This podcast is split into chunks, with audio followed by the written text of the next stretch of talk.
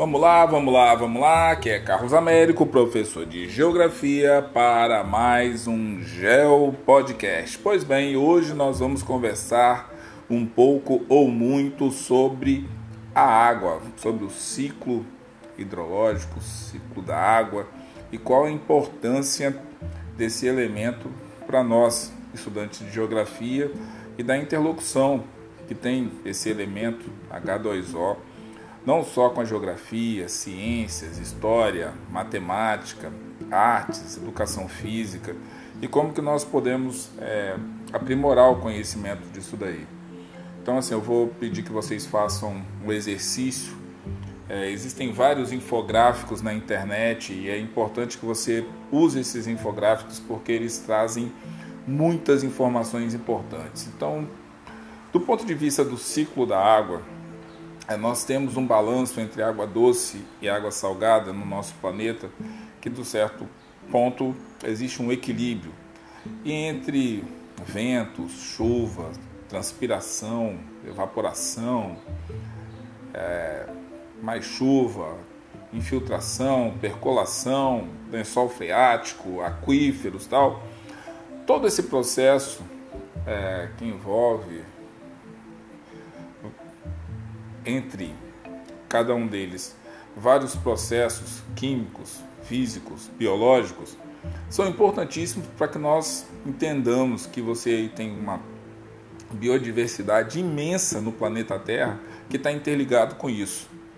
Então, a chuva é importante, o solo é importante, a diversidade de vida que nós temos é importante, mas que tudo isso tem um fundo seja na agricultura, com grande parte da utilização dos recursos hídricos do nosso planeta, que seja a indústria, que seja o uso doméstico ou domiciliar, que a água faz parte do nosso dia a dia.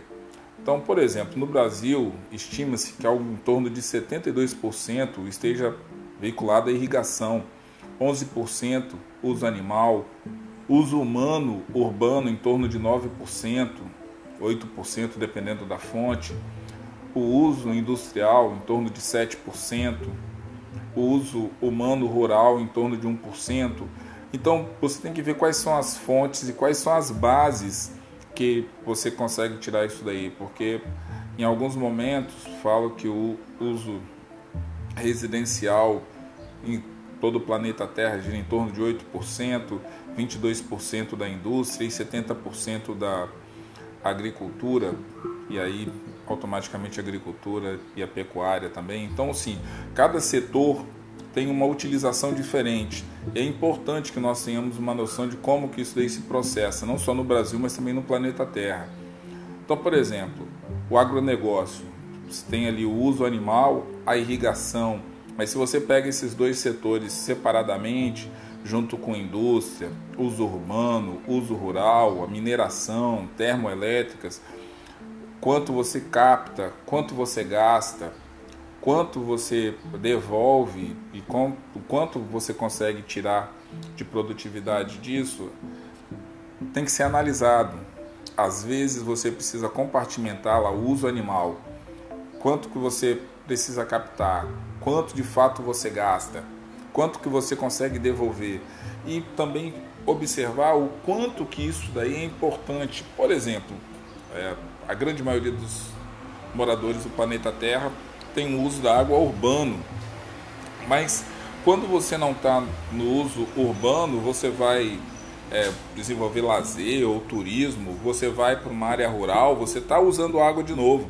Então você tem que pensar nessa dinâmica, que hora você vai estar tá no espaço rural, hora você vai estar no urbano, hora você vai estar no urbano, hora você vai estar no rural, nos espaços de urbanização, que fica ali no meio termo.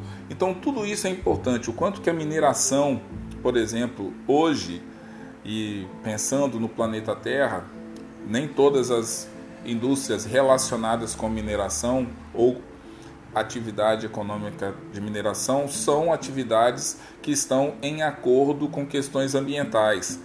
Então a questão da mineração, uso do espaço rural, às vezes na questão não só da água, mas também de ampliação de áreas, você tem desmatamento, queimadas, é, poluição de rios. Então você tem uma série de outras situações agregadas nisso daí. E como estudante de geografia é muito interessante que você pense nisso. Carlos, mas eu moro numa área é, urbana, tem estação de tratamento tal, e a água volta 101% para a natureza. Opa, vamos com calma. É muito importante as estações de tratamento, com certeza.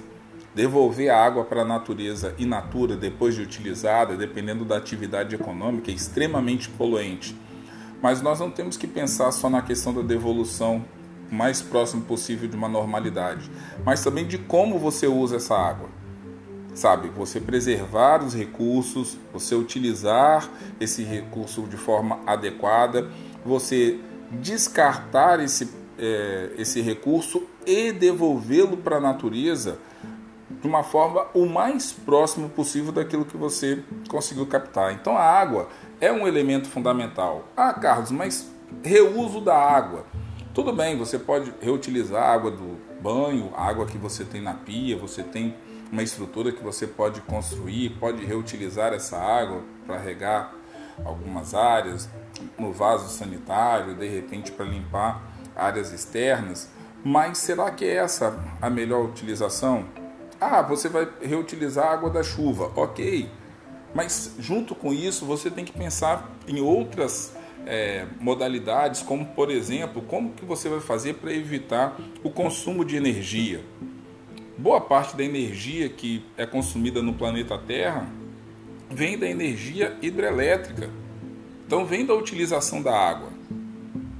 Então você tem que começar a balizar. Hoje nós somos extremamente tecnológicos para fazer esse podcast. Eu estou com o notebook ligado, eu estou com o celular ligado, eu estou numa situação onde que tem que colocar o celular para recarregar, tem que colocar o computador para recarregar. Então olha só o quanto que se não tivesse água no planeta Terra, eu só estou podendo fazer esse podcast por conta da água. Se não existisse água no planeta Terra e uma série de é, processos que envolvem tecnologia, eu não estaria com esse celular ou com esse notebook. Então, é esse que é o ponto. Nós, é, seres humanos, perdemos a capacidade de entender que não só a água, mas vários recursos naturais é, estão no planeta Terra para que nós usemos, mas também eles precisam ser preservados. E é essa que é a grande interrogação reutilização é um caminho, mas ele também passa por pensar em utilizar de forma adequada esses recursos. Então você tem é, água comum, água fresca, água ardente, água benta, água de coco, água quente. Então você tem uma série de situações onde a água ela não é uma só.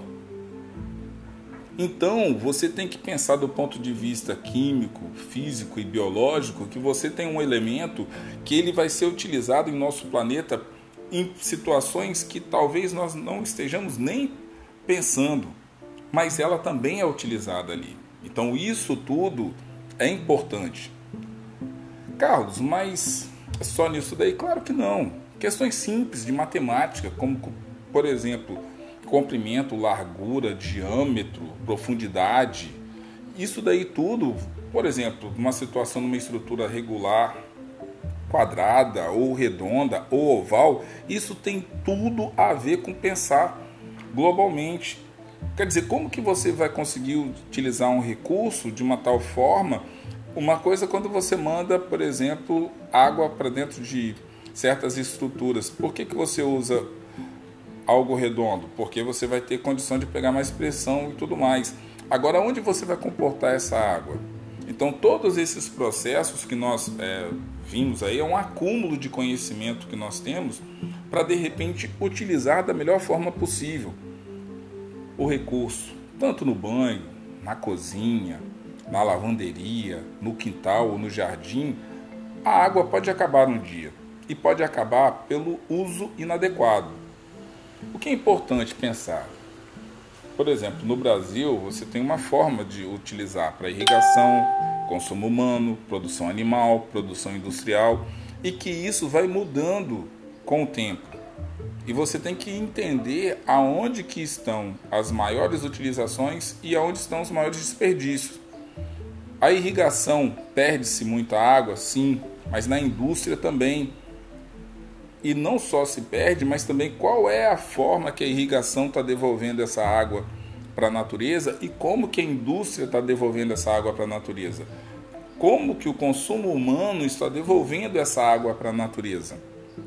Então, talvez nós tenhamos vários reusos para essas possíveis águas que nós estamos utilizando diferentes. Será que vai dar para reutilizar a água da irrigação? Será que vai dar para reutilizar a água do consumo humano? Será que vai dar para reutilizar?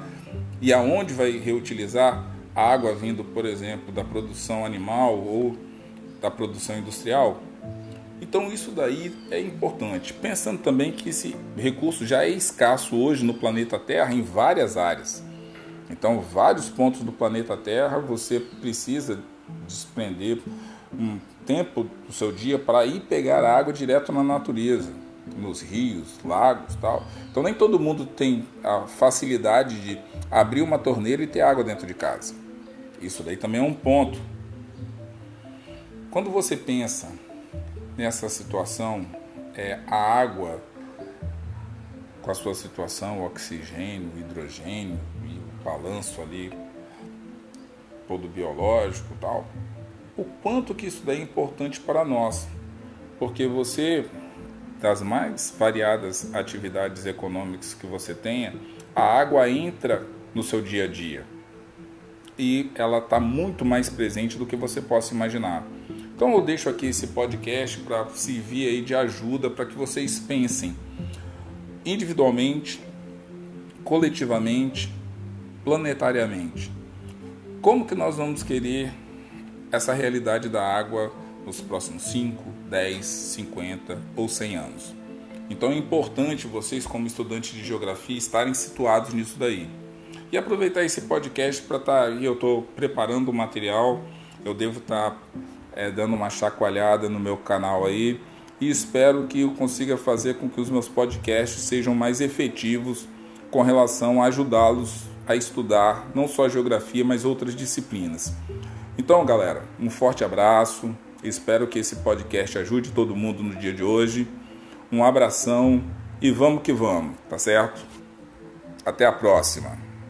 E para quem ainda não faz parte aí, dá um ok lá e dá um, um esquema para seguir o meu humilde canal de podcast aqui no Anchor, tá bom, galera?